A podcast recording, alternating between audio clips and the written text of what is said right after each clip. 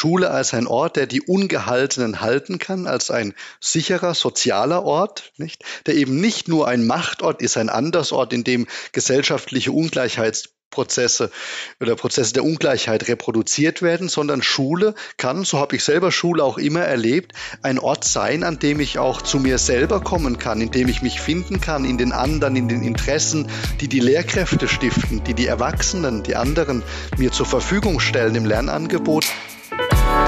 IPU Berlin Podcast 50 Minuten.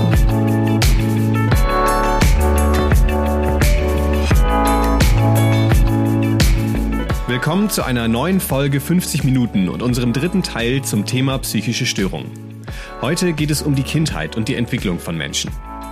Der Anfang des Lebens ist die Zeit, in der viele psychische Störungen ihren Ursprung nehmen.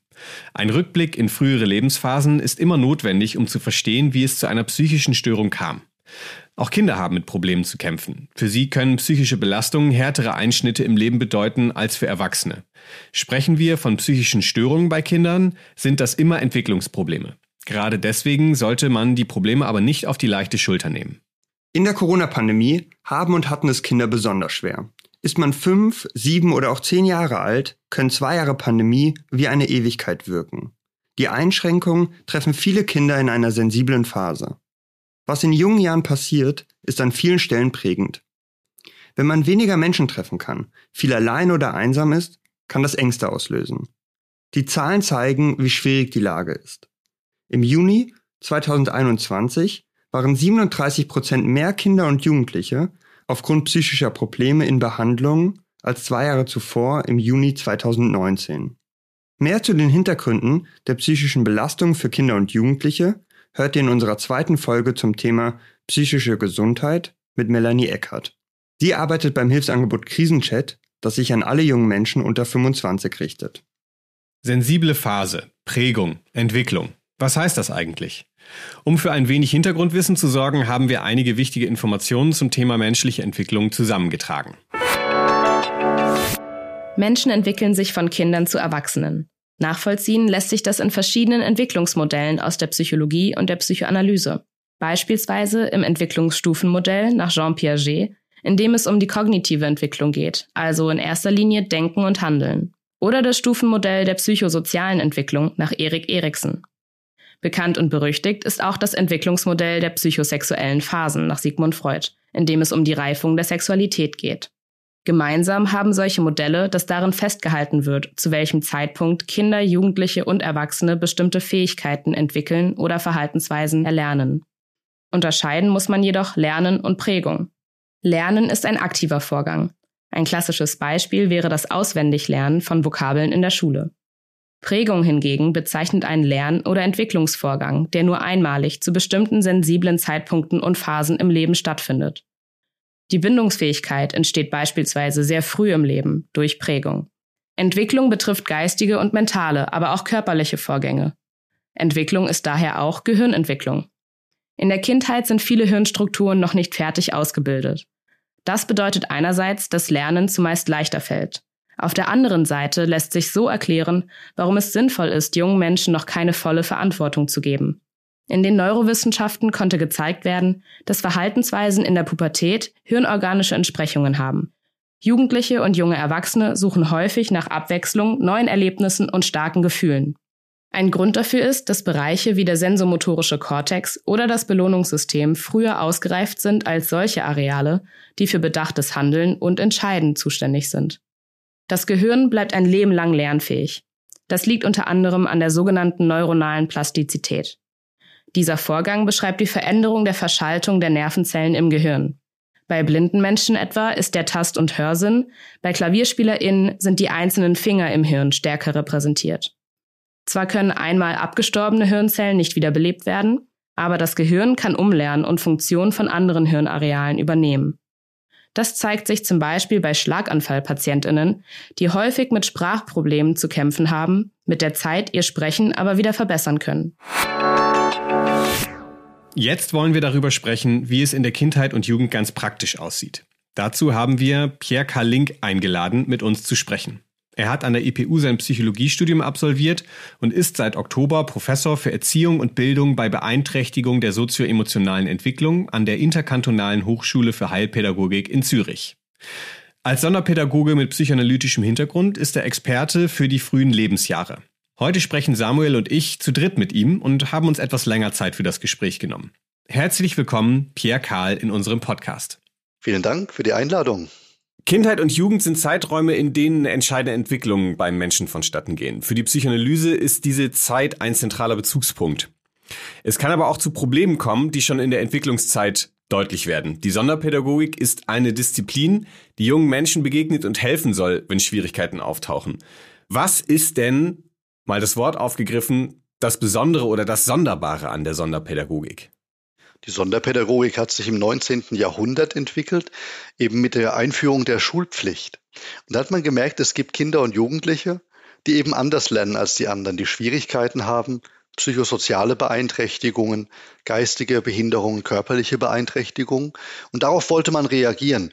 Und das Besondere an der Sonderpädagogik ist, dass sie sich eben im Vergleich zur allgemeinen Pädagogik oder Erziehungswissenschaft eben diesen Phänomenen, diesen Kindern, Jugendlichen widmet, die lange Zeit außen vor waren in der allgemeinpädagogischen Betrachtung.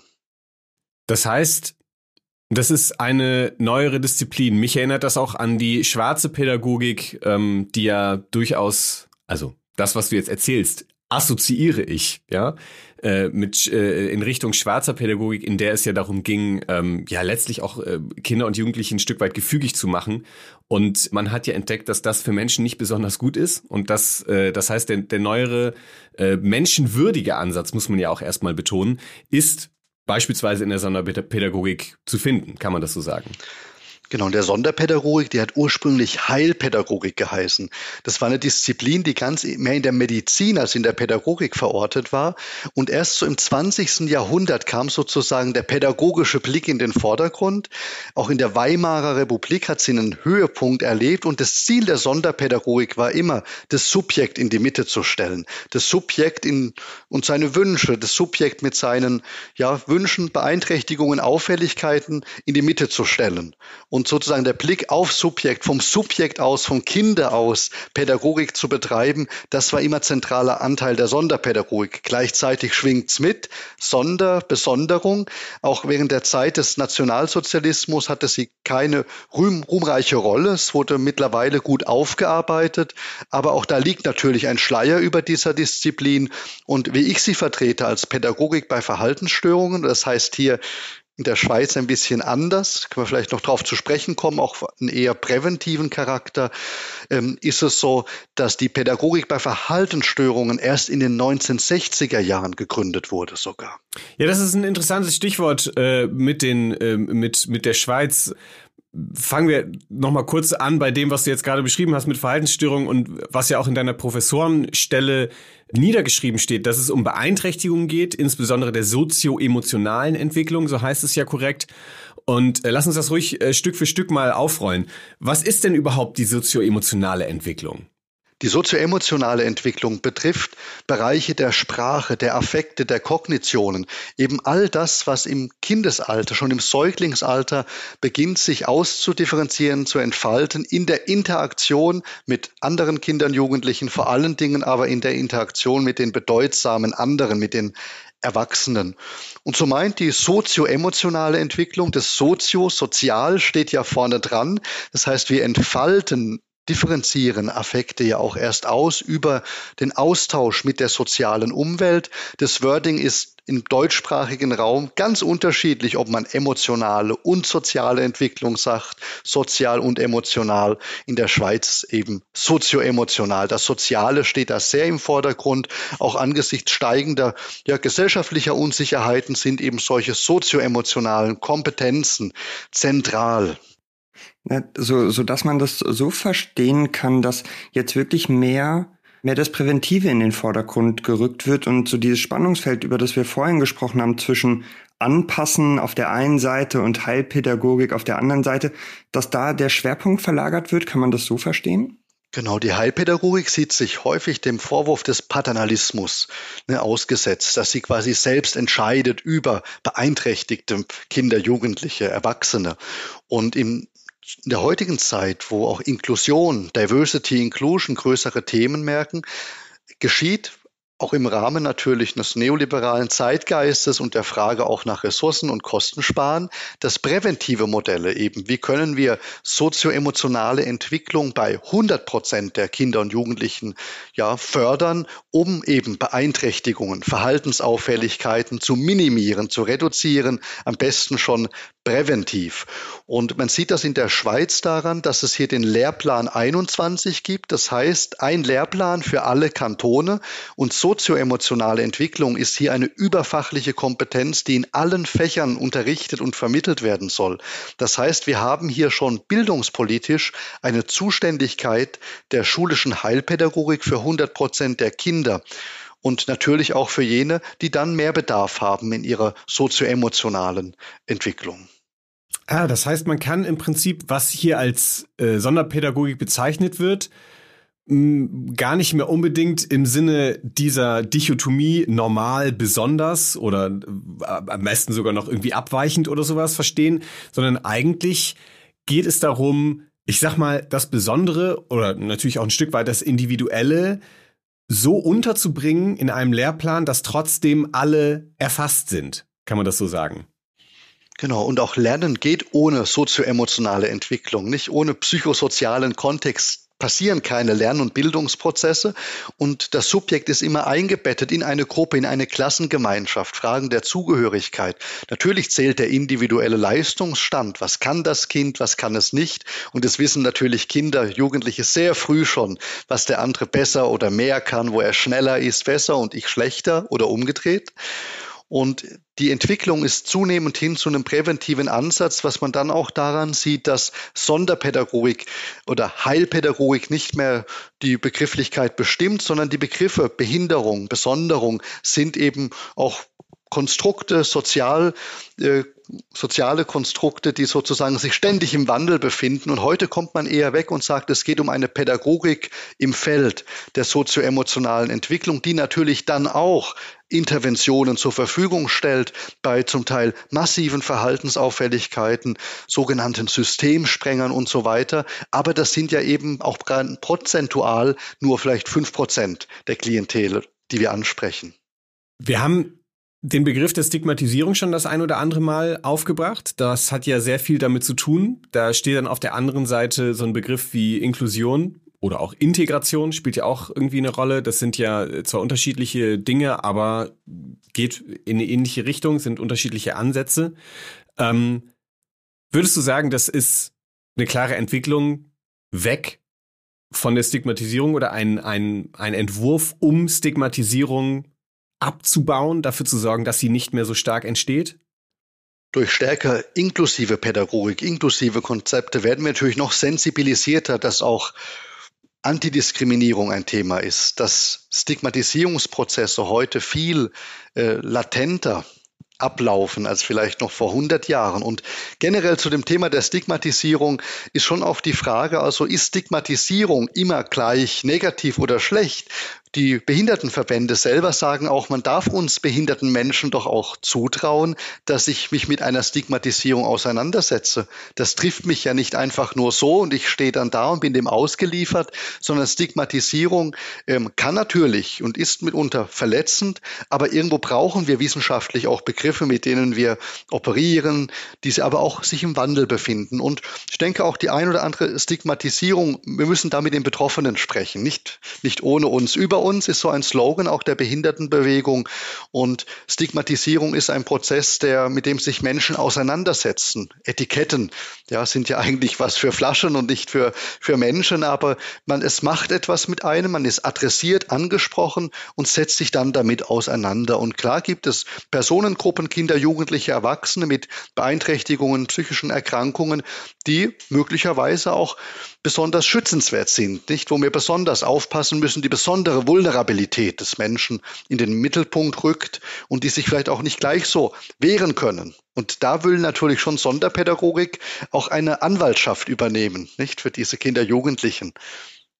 Hm, ich habe gerade einerseits an den Satz gedacht, dass man manchmal sagt, dass Kinder sehr gemein sein können. Ne? Also so vor allem gegenseitig, was auch mit einer gewissen Ehrlichkeit zu tun hat.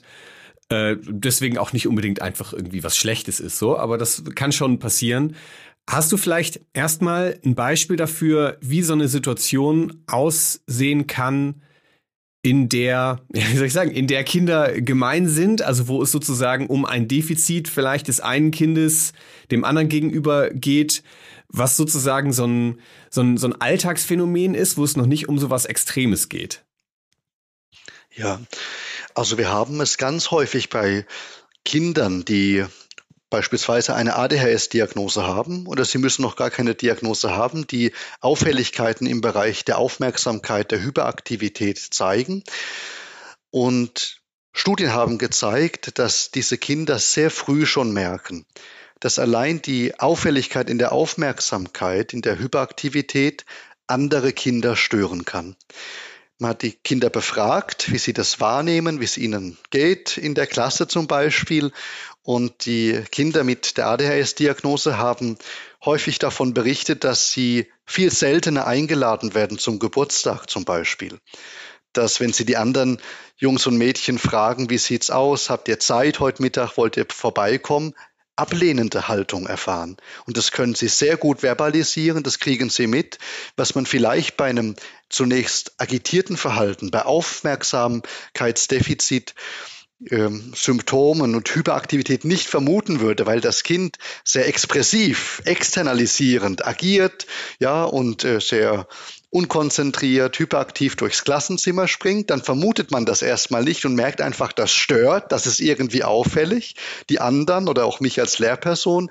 Und dann verkennt man manchmal diese feinfühlige Art, dass das Kind durchaus mitbekommt. Ich werde weniger eingeladen zum Geburtstag. Wenn ich frage, hast du Zeit, sagen sie nein. Wenn der Tom fragt, haben alle Zeit.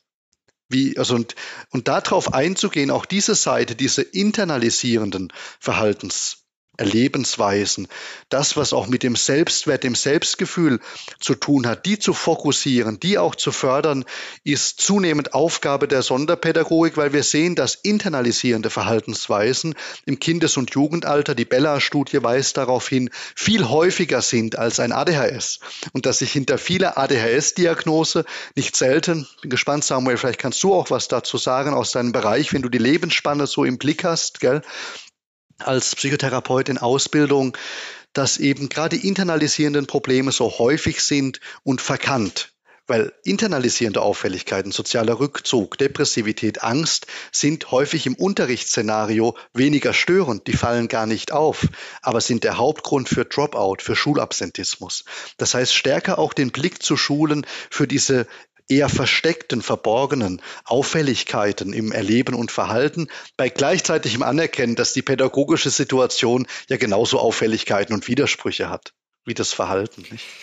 Ich, ich bin da ganz bei dir. Ich finde, das ist ein, total wichtiger Punkt, was das, ähm, was das mit den, mit den, mit den Menschen macht. Auch die, das immer wieder erleben, zum Beispiel ausgegrenzt zu werden. Du hast gesagt, es geht häufig auch um so ein, ein Gefühl, gestört zu werden bei Kindern. Zum Beispiel, wenn man, früher wurde es ja dann Zappelphilipp genannt, wenn man so ein Zappelphilipp in der Klasse hat, dass sich die anderen Kinder gestört fühlen. Und ich habe mich gerade noch gefragt, ob da auch noch andere Gefühle eine Rolle spielen. Vielleicht so etwas, dass das etwas ist, was man nicht kennt. Ja, das vielleicht sogar dann auch Angst macht. Ja, und ich habe mich gerade gefragt, ob da auch die Sonderpädagogik eigentlich eine entscheidende Rolle spielen kann. Zum Beispiel sowas wie Ängste reduzieren, mehr zusammenbringen, dass bestimmte Vorurteile oder eingebrannte Bilder nicht so, dass die halt abgebaut werden können. Ja, danke Samuel. Es ist ja die Sonderpädagogik eine Profession von vielen, nicht neben Schulpsychologie, Schulsozialarbeit oder Regelschullehrkraft. Und die Sonderpädagogik hat eben die Ressourcen, die Möglichkeiten, auch diagnostisch nochmal genauer hinzuschauen. Das ist eine Berufsgruppe in Deutschland, die neben Psychotherapeuten, Ärzten, Ärztinnen auch diagnostizieren kann, begutachten darf. Das heißt, da hat sie eine gewisse auch Verwaltungsmacht im Sinne, wer bekommt die Ressourcen, die Versorgung. Und gerade Angst, Ängstlichkeit, ein oft verkanntes Thema, ähm, wäre da besonders in den Blick zu nehmen. Wir hatten ein Beispiel in einer Klasse, auch ein, ein Junge, es ist jetzt ein beispielhaft ein Junge, wir können auch ein Mädchen nehmen, ein Mädchen mit ähm, auch Aufmerksamkeitsproblemen. Und äh, jeder schrie natürlich gleich, oh, ein ADHS, das heißt, wir müssen eher die Emotionsregulation vielleicht fördern, gell, eher den affektiven Bereich uns anschauen. Und dann haben wir diagnostisch einmal näher geschaut, wie ist denn der SDQ, so ein Screening-Verfahren, das frei zugänglich ist. Und gemerkt, dass bei dem Mädchen eher Probleme im Bereich mit Gleichaltrigen, emotionale Probleme im internalisierenden Bereich im Vordergrund stehen. Haben ein diagnostisch noch ein bisschen weiter geguckt mit dem IDS und gemerkt, das Mädchen hat enorme Selbstwertprobleme. Das kann aufmerksam sein, zeigte der Test eindeutig. Aufmerksamkeit ist nicht das Problem. Aber warum klappt es da in Mathe nicht? Aber ihr Selbstwert war im Keller. Und so wäre die Möglichkeit, dass die schulische Heilpädagogin, der schulische Heilpädagogik dann stärker das Selbstwertgefühl fokussiert, Selbstwert aufbaut, Selbstwirksamkeit stärkt. Und das ist eben die Idee auch einer stärker evidenzbasierten Praxis, die wir auch in der Sonderpädagogik finden, dass schulische Heilpädagogen, Heilpädagoginnen eher einen Beratungs-, einen Supportauftrag haben, die Klassenlehrkraft, das Kind in der Klasse im Idealfall zu fördern, das Kind im Idealfall in der Klasse zu fördern, ohne Ausgrenzungserfahrungen Ausschluss aus der Klasse, separate Förderung ermöglichen zu können. Temporäre Förderung außerhalb kann ja sinnvoll sein, aber sie ist nicht die erste Wahl. Ich denke, an der Stelle würde ich das gerne mal sehr äh, deutlich unterstreichen, was du da gerade gesagt hast. Das hat ja auch eine sehr wichtige politische Dimension. Ich kann mir gut vorstellen, dass einerseits jetzt viele sagen werden, ja, in der Praxis ist das alles immer gar nicht so einfach, ja, und dass andererseits äh, andere jubeln werden und sagen, ja, genau, und Inklusion und sowas. Also um mal zwei Extremlager zu nennen. Aber lass uns ruhig den Kern nochmal betonen, worüber du sprichst. Es geht ja darum, wirklich zu erkennen, womit haben wir es hier zu tun. Und ich bin jetzt kein ADHS-Experte, aber was ich mitkriege in dem Bereich ist, dass ganz viel einfach nach Schema F, sage ich jetzt mal, gemacht wird. Nach wie vor bekommen Kinder Medikamente, werden damit oft einfach nur ruhig gestellt und dass mal genau hingeguckt wird und gesagt wird, wo genau liegt hier eigentlich das Problem? Da wird sich oft nicht die Zeit für genommen. Und ja, es ist ein Ressourcenfaktor, es ist ein Zeitfaktor, aber wie du gerade beschrieben hast, man kann enorm viel dadurch gewinnen, ja, wenn man ein Stück weit eine solche individuelle Förderung hinbekommt. Was natürlich nicht heißen soll, dass das so einfach mal eben gemacht ist. Ich hatte noch von einem zweiten Beispiel gesprochen. Ich würde das gerne noch mal kurz gegenüberstellen. Wir hatten jetzt das Beispiel, also ein Alltagsbeispiel, wie sowas vonstatten gehen kann, ne? Das klassische Ding von jemand wird nicht zum Geburtstag eingeladen oder wird nicht ins Team gewählt im Sportunterricht oder sowas. Ähm, wie sieht's denn aus mit extremeren Verhaltensauffälligkeiten, die du auch schon genannt hast? Gibt es sozusagen so einen Punkt, an dem es so heftig wird, dass es durch eine soziale Gruppe von Kindern, sage ich jetzt mal, nicht mehr aufgefangen werden kann? Oder wie muss ich mir sowas Extremeres vorstellen? Genau, also gerade im Bereich aggressiver Verhaltensweisen gibt es natürlich Grenzen, nicht? Wenn die Integrität oder auch ja, die Person, eine andere Person verletzt wird. Ja, wenn Gewalt angewandt wird, dann gibt es Grenzen dessen, was akzeptabel ist, was aushaltbar ist und vor allem, wenn sich Gewalt auch eben sehr extrem zeigt. Ja, der andere, ein Kind, ein Jugendlicher haut der anderen eine blutige Nase. Es gibt Grenzen dessen, was geht und Sonderpädagogik schaut da natürlich genau hin und möchte in Fallanalysen, in Situationsbeschreibungen mit dem Jugendlichen nachträglich äh, eruieren, woher das kommt, was hat da die, was war da die Zündschnur, was hat die Schnur zum Reißen gebracht. Aber es gibt auch eine klare Grenze, ein Nein. Das ist ja auch für die Entwicklung von Kindern genauso wichtig. Und wir wissen, wenn Kinder im frühen Alter das Ja und das Nein vor allem kennenlernen, wie mächtig das da schon ist und wirkt. Und wir können schon sagen, es braucht für manche Kinder, Jugendliche vielleicht temporär wirklich eine Sonderbeschulung oder einen anderen Ort, die Kinder-Jugend-Psychotherapie oder Psychiatrie. Temporär betone ich immer wieder, denn Ziel von Sonderpädagogik ist jetzt nicht Symptomreduktion im Sinne der Psychotherapie, sondern sie fokussiert als Ziele ja schon normativ Bildung und Lernen. Nicht? Und wenn Bildung und Lernen dermaßen beeinträchtigt und gestört ist aufgrund eines massiv aggressiven Verhaltens, dann müssen wir schauen, sind wir noch die richtigen Ansprechpartner, die Experten oder gucken im multiprofessionellen Team, was braucht es nun? Gibt es eine Schulsozialarbeit, ja, eine Schulpsychologie?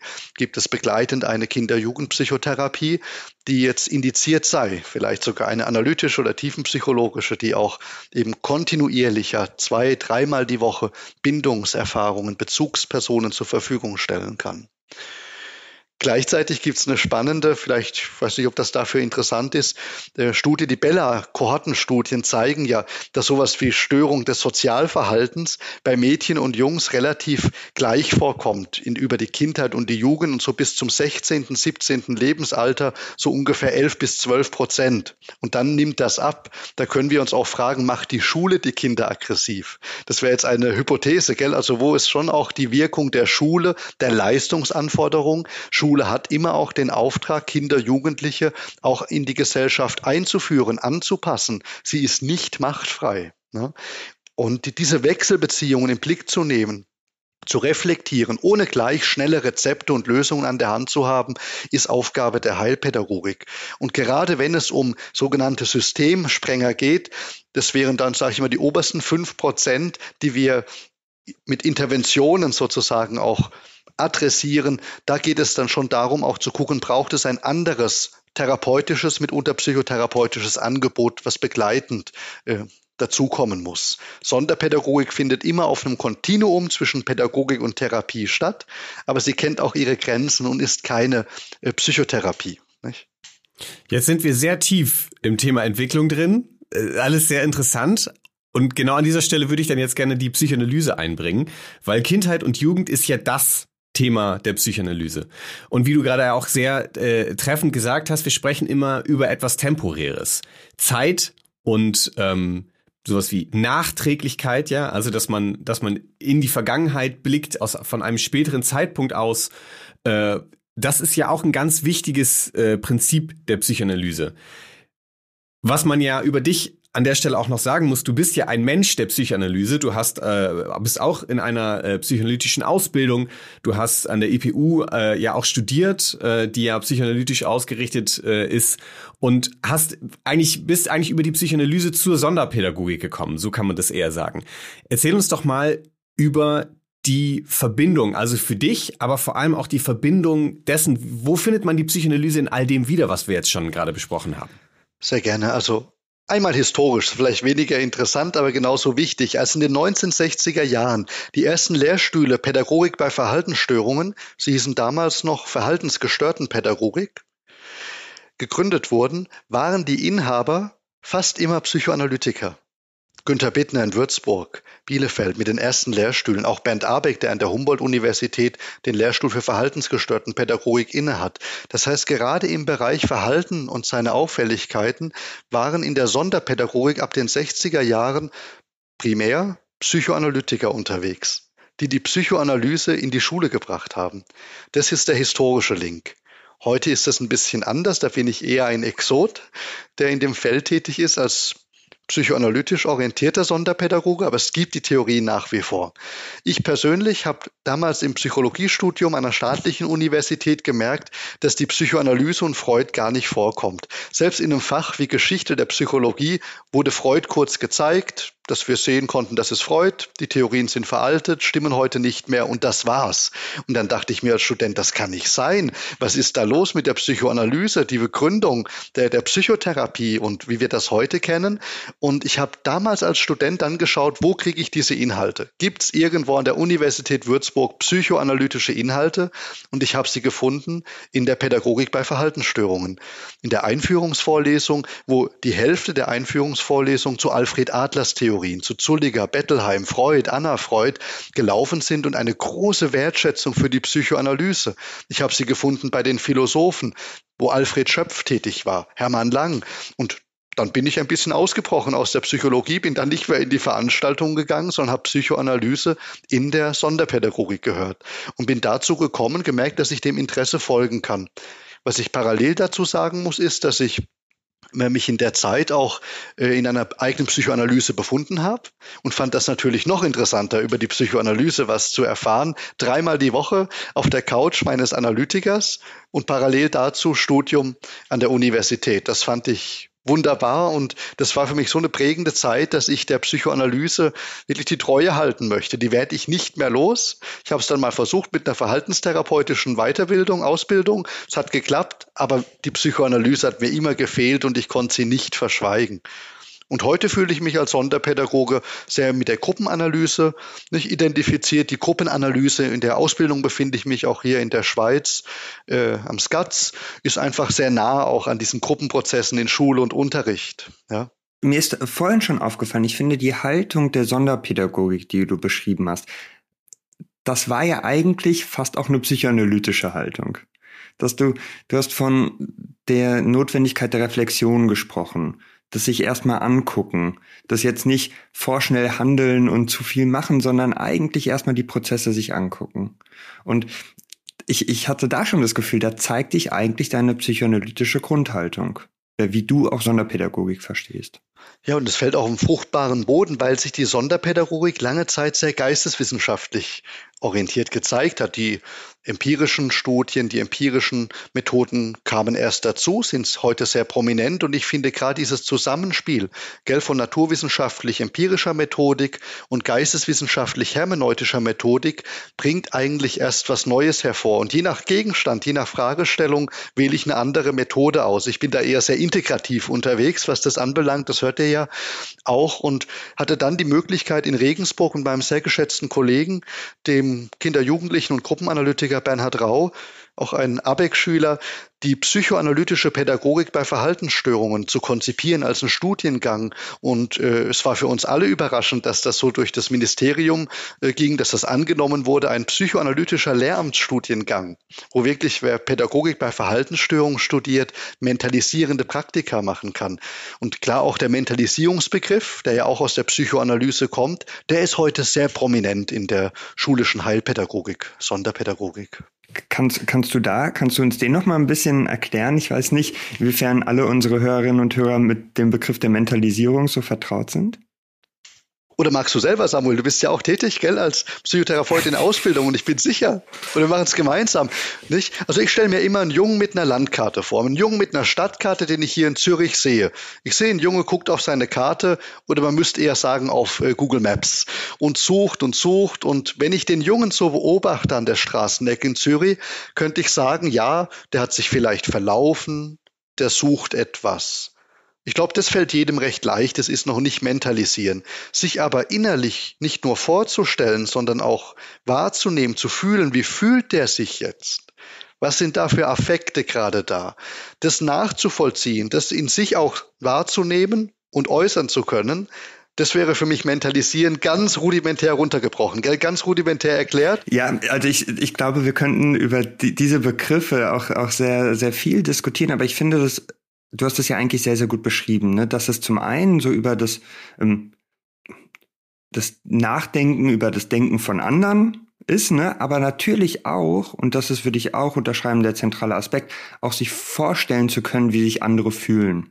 Ne? Dass hier immer auch die Emotionen und die Affekte ne? eine zentrale Bedeutung Bedeutung haben. Und dass das ja auch eines der, der Konzepte ist, die sicherlich bei euch in der Sonderpädagogik auch eine große Rolle spielen. Na, also die Frage, inwiefern können das Kinder? Inwiefern lernen das Kinder oder wo gibt's da Schwierigkeiten? Die Frage, inwiefern so eine, eine Schule auch die Möglichkeit bieten kann, durch ein Miteinander bestimmte Probleme oder bestimmte Auffälligkeiten besser zu integrieren für den Einzelnen.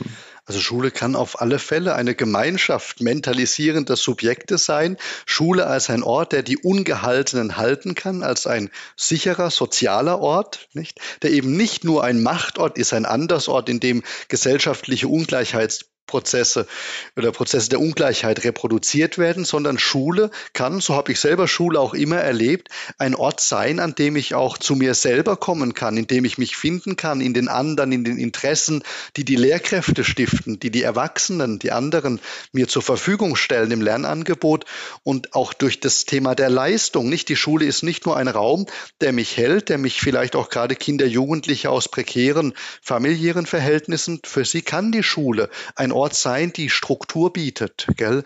die auch eine Unterstützung bietet, eine familiale Bindungsatmosphäre, die für die Grundbedürfnisse sorgt und andererseits aber auch fordert und fördern und fordern. Gewähren und fordern waren immer auch Begriffe der Sonderpädagogik, nicht, dass wir also einerseits schon auch einen haltenden Raum bieten, einen Raum für Zeit, ja, wo wir auch Zeit haben. Die Arbeit am Konflikt braucht Zeit. Es geht nicht schnell, schnell. Und andererseits aber auch fordern, Leistungsansprüche setzen und stellen, die ja in einem, wir leben in einer kapitalistischen Gesellschaft. Sie hat viele Vorteile, sicher auch Nachteile. Aber um darauf vorbereitet zu werden, braucht es den Leistungsaspekt auch. Ne? Und den bringt Schule natürlich auch mit hinein. Im Versuch, den Begriff der Mentalisierung da jetzt nochmal auf den Punkt zu bringen. Ich habe mich gerade gefragt, muss, muss man das denn lernen? Muss man das denn können? Beziehungsweise was passiert denn, äh, wenn ich da beeinträchtigt bin? Was sind denn so klassische Konfigurationen, die dann so entstehen? Ein Beispiel, also ich auch wenn ich die Psychoanalyse sehr liebe, finde ich das sozialkognitive Informationsverarbeitungsmodell von Lemerise und Arsenio wunderbar. Es kommt aus der Kognitionspsychologie. Das klingt schön kompliziert. Ja, das ist kompliziert. Aber es geht im Endeffekt darum, dass ähm, die mit dem im Verhalten zu, im Zusammenhang stehenden Kognitionen Affekte hervorrufen können, die wiederum Verhalten initiieren. Und wir wissen ja auch, dass die Affekte auf die Kognition eine Auswirkung haben. Und ich erwähne das deshalb, weil dieses kognitionspsychologische Modell ist das empirisch evidenzbasiert am meisten untersuchteste Modell, wo die Psychoanalyse aus meiner Sicht, auch das Mentalisierungsmodell gut andocken kann. Ein Beispiel. In der Schulklasse schreit ein Kind blöde Kuh in den Raum. Und der Tim fühlt sich plötzlich davon angesprochen, obwohl er gar nicht gemeint war. Das heißt, diese Wahrnehmung des sozialen Hinweisreizes, sozial, blöde Kuh, die Wahrnehmung des sozialen Hinweisreizes, blöde Kuh, interpretiert der Tim so, dass er selber gemeint ist. Das heißt, er überlegt sich, okay, ich bin angesprochen, ich werde angegriffen, was mache ich? Ich muss mich wehren. Dann sucht der Tim nach Handlungsalternativen, schmeiße ich den Stuhl nach vorne, brülle ich zurück, ignoriere ich es einfach. Er bewertet die Lösungsmöglichkeiten, entscheidet sich, je nach auch seiner affektiven Lage gerade, wie er drauf ist, gell, was er macht und er entscheidet sich vielleicht dafür aufzustehen und seinen Stuhl ihr entgegenzuschmeißen. Das wiederum löst ja eine Reaktion bei den Peers, bei der Klassenlehrkraft auf, aus, was wiederum auf den Tim zurückwirkt und wieder soziale Hinweisreize setzt. Und das läuft ja permanent sehr schnell in unserem Kopf ab, eingefärbt durch unsere Affekte. Und wenn er besser mentalisieren könnte, wenn er dort ein bisschen entschleunigen könnte und überlegt, dieser Hinweisreis blöde Kuh, ja, sie hat es ja jetzt nur in den Raum gesprochen, vielleicht meint sie ja auch die Lehrerin, dann könnte er damit konfliktfreier umgehen oder sozial verträglicher vielleicht. Das ist so ein kleines Beispiel, denn ich finde mentalisieren, ich setze das immer gerne gleich mit dem Begriff des sozial-emotionalen Lernens im Endeffekt. Geht es beim Mentalisieren um sozial-emotionale Lernprozesse, auch die Affekte wahrzunehmen, die Affekte überhaupt differenzieren zu können. Das können manche Kinder, Jugendliche gar nicht, weil das in den frühen Phasen in der Interaktion der primären Bezugsperson nicht stattgefunden hat. Und sowas ist dann gut, wenn das in Schule passiert passieren kann, dass ich dort auch, ich, es gibt leider kein Unterrichtsfach so zur emotionale Entwicklung ne, oder über die Gefühle. Und spannend ist auch, es gab doch diesen spannenden Film, einen interessanten Film über diese Gefühle, die Emotionen im Kopf, so ein Kinderfilm. Und da hat man sich gewundert, warum die kleinen Kinder, so ein Disney-Film oder Pixar, ich weiß nicht, und die kleinen Kinder hatten furchtbar geschrien und Angst in dem Film. Warum? Weil die die Emotion der Trauer nicht einordnen konnten. Die Trauer, da waren die zu klein. Ja, und mhm. da geht's ja hin. Und zu betrauern gibt's einiges im Leben, schon recht früh, glaube ich. Aber Trauer ist ein sehr reifer Affekt. Und die Kinder haben geschrien, hatten Angst vor diesem Film. Und wir wissen. Alles steht Kopf heißt der Film. Alles steht Kopf ist der Film, genau. Und ein Beispiel noch. Heute haben wir gemerkt beim Mentalisieren, da machen die in der PH Ludwigsburg tolle Forschung dazu, der Kollege dort, dass man, wenn man bei Lehrkräften die Fähigkeit zu mentalisieren erhöht, fördert, dass es sich automatisch auf die Mentalisierungsfähigkeit der Schülerinnen und Schüler auswirkt. Und das ist ja das Tolle. Wir müssen nicht mehr das verhaltensauffällige Kind direkt adressieren unbedingt, wenn wir Arbeit mit den Erwachsenen machen, mit den Pädagoginnen und Pädagogen und dort für eine stärkere sozial-emotionale Kompetenz sozusagen werben, wobei ich auch den Kompetenzbegriff gell, bisschen kritisch sehen möchte. Es geht um die ganze Person. Es geht nicht nur um die Kompetenzen. Das wäre auch zu einseitig. Es geht um eine ganzheitliche Entwicklung der Person und auch die soziale Evidenz des Schülers, der Schülerin, der sagen kann, nein, ich möchte das nicht. Ja. Oder auch schön, wenn die Studie sagt, es wirkt bei mir, schön, wenn du das willst, Lehrer, aber ich brauche eure Scheißerziehung nicht mehr. Das ist eigentlich, finde ich, ein Erziehungserfolg, wenn Jugendliche dorthin kommen und selber sich sozusagen die eigene Welt bauen und die Welt der Erwachsenen äh, kritisieren, was heute ja auch geschieht, nicht in der heutigen Zeit. Es wird aus deinen Ausführungen natürlich irgendwie klar, aber wir sind mitten im Thema Beziehung und entsprechend natürlich auch äh, beim Thema Beziehungsstörung. Die Psychoanalyse geht immer davon aus, dass psychische Störungen Beziehungsstörungen sind. Nun müssen wir leider zum Ende kommen. Nimm uns doch bitte nochmal mit an einen Ort. Du bist hier in das Gespräch nämlich reingekommen und wir haben im Vorgespräch kurz erfahren, dass du jetzt gerade von einem bestimmten Begegnungsort kommst. Einem, ich glaube, du hast gesagt, psychoanalytischen Begegnungsort. Mit äh, Kindern zwischen 0 und 4 Jahren. Nimm uns doch noch mal einmal kurz mit an diesen Ort. Was passiert da? Ja, sehr gerne. Ich bin ja als Professor hier in Zürich tätig und mir fehlt der Bezug zur Praxis ein bisschen, den möchte ich nicht verlieren. Und deshalb bin ich im Freiwilligendienst, im Ehrenamt tätig in einem prophylaktischen Sozialisationsort, wie das so schön heißt. Das ist eine psychoanalytische Begegnungsstätte, ein psychoanalytischer Begegnungsort für Kinder von 0 bis 4 Jahren mit ihren Bezugspersonen. Das heißt ihren Müttern, Vätern, äh, Großeltern oder Nannies, je nachdem. Und man kann quasi die Kinder nicht einfach abgeben zur Betreuung, sondern man muss dabei bleiben. Es ist ein Ort der Sozialisation, wo man, wo die Kinder zusammen mit anderen Erwachsenen, mit anderen Kindern Erfahrungen machen können.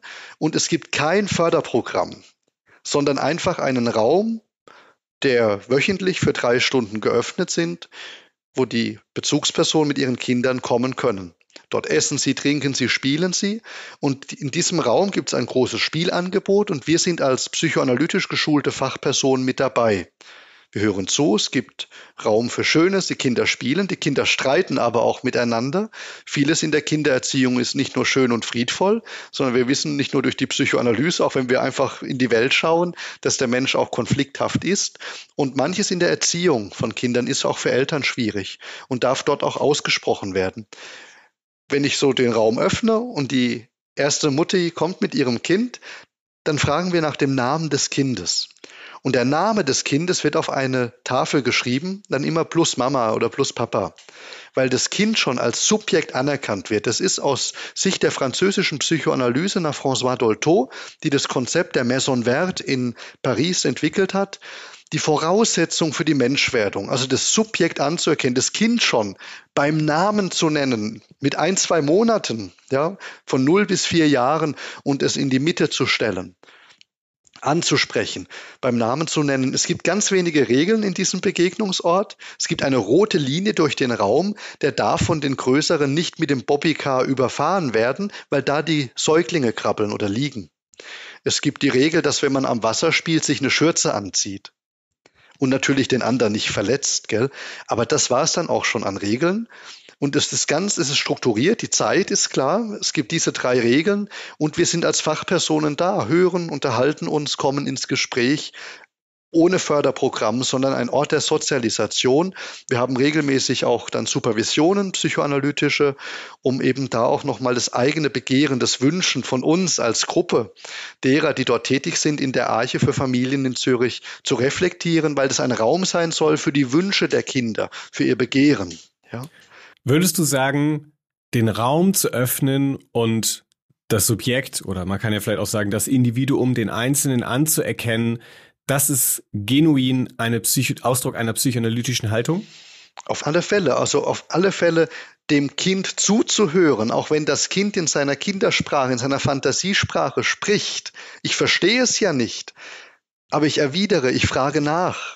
Ja, ich ermuntere, höre trotzdem zu. Und dieses Zuhören, dieses Dasein, Gewahrsein ist psychoanalytisch und natürlich mit Kindern und Jugendlichen ähm, nicht im Setting einer Couch. Ja, das kann man nicht kontrollieren, sondern es ist äh, offener, es ist viel mehr auf das Spiel fokussiert. Und das Spielen, das Spiel wird als Umgang mit der Angst äh, angesehen. Dass die Angst initiiert das Spiel erst.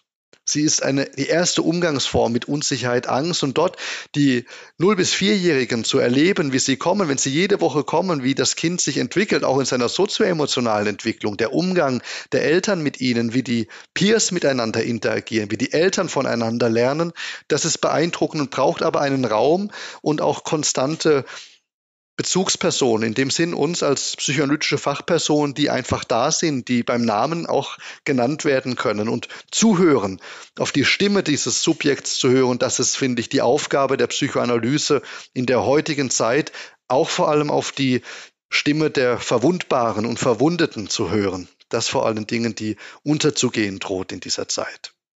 Pierre Karl, wir danken dir sehr für diese Einblicke, für das Gespräch und dass wir dir heute zuhören durften. Vielen Dank auch von mir aus Zürich. Ich freue mich sehr. Danke vielmals.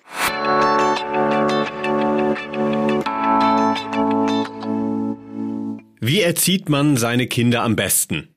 Die Frage klingt nicht so ungewöhnlich, aber wenn man etwas genauer hinschaut, fällt auf, dass hier von falschen Voraussetzungen ausgegangen wird. Nach dem Gespräch mit Pierre Karl sollten wir umformulieren.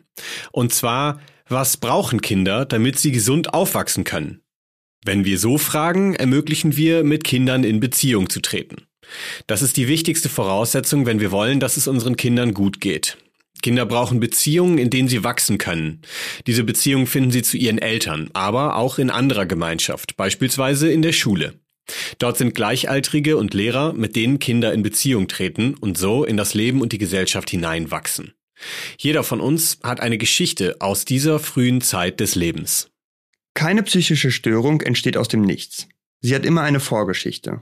Das gilt für Probleme von Kindern genauso. Kommt es zu Entwicklungsstörungen, müssen wir erstmal nachvollziehen, welche Entwicklung stattgefunden hat und an welchem Punkt es Probleme gab. Das kann schon ganz früh sein, wenn das Kind noch im Bauch der Mutter ist. Mütter, die rauchen oder trinken, während sie schwanger sind, riskieren nicht nur die körperliche, sondern auch die geistige Gesundheit ihrer Kinder. Um in einer Diagnostik zu erfahren, woran es fehlt, hilft dieser ganzheitliche Blick ungemein.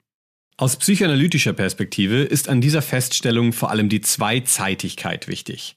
Die Tatsache, dass jede Störung in einem historischen oder biografischen Kontext steht. Wir müssen zurückblicken, wenn wir verstehen wollen, was eine psychische Störung ausmacht. Nur indem wir betrachten, wie etwas zum Problem geworden ist, können wir auch identifizieren, was es braucht, um das Problem zu lösen. Zeit ist noch in einer weiteren Hinsicht ein gutes Stichwort zu unserem heutigen Thema. Entwicklung braucht Zeit. Das bedeutet für alle Eltern Geduld mit ihren Kindern und für alle anderen bedeutet es Geduld mit sich selbst. Es ist wirklich problematisch, wenn nicht genug Zeit da ist, um genau genug hinzuschauen, woran es einem Kind fehlt. Schon als Kinder leben wir Menschen in Beziehungen. Und in einem gewissen Maß bleiben wir auf andere Menschen angewiesen, können ohne sie nicht überleben. Wir sollten uns das klar machen wenn es mal stressig ist oder das Leben nicht so läuft, wie wir uns das wünschen. Einige Menschen haben eine Abneigung dagegen, sich mit ihrer Vergangenheit zu beschäftigen. Manchmal ist das nachvollziehbar, wenn unangenehme Erlebnisse mit der Vergangenheit verbunden sind. Aber wenn wir uns fragen, was hält uns, wenn es uns schlecht geht? Was muntert uns auf, motiviert uns? An welche Menschen wenden wir uns? Dann liegt der Grundstein zu den Antworten auf all diese Fragen in der Kindheit. Stehen wir in einem guten Verhältnis zu unserer eigenen Vergangenheit, können wir auch unseren Kindern die Möglichkeit bieten, Vertrauen zu entwickeln und Beziehungen in ihrem Leben zu haben, auf die sie sich verlassen können. Dann wiegen Probleme weniger schwer, denn sie können aufgefangen und bearbeitet werden. Das war unsere Folge 50 Minuten zu psychischen Störungen in der Kindheit. Habt ihr eine Frage oder Anregung zur heutigen Folge oder zu einem anderen Thema, könnt ihr euch gerne per E-Mail an uns wenden unter 50 Minuten at ipu-berlin.de. Mit dem Ende dieser Folge schließen wir auch unsere dreiteilige Serie zum Thema psychische Störungen ab und wenden uns einem Praxisbeispiel zu, das uns alle betrifft. In der nächsten Folge geht es um das Post-Covid-Syndrom. Eine Erkrankung, die noch keine so klare Diagnose darstellt, von der aber aktuell schon Hunderttausende Menschen betroffen sind. Das Besondere ist, dass in der Covid-Erkrankung und ihren Langzeitfolgen die Verbindung der körperlichen mit der psychischen Ebene deutlich wird. Darüber sprechen wir mit dem Psychiater und Psychoanalytiker Joachim Küchenhoff. Man ist ja nicht einfach Körper oder Seele, sondern man ist ein ganzer Mensch und da gehört das körperliche Befinden, die eigenen Gedanken, die eigenen Affekte, das gehört alles sehr zusammen und wirkt zusammen. Und wenn ich, das kennt jeder von einer Grippeerkrankung, die ja im Übrigen auch nicht so harmlos sind, wenn wir schwere Grippeerkrankungen mal durchgemacht haben, kennt jeder die psychischen Folgen und dann hängt es natürlich von einer Vielzahl von Faktoren ab, wie ich damit auch umgehen kann.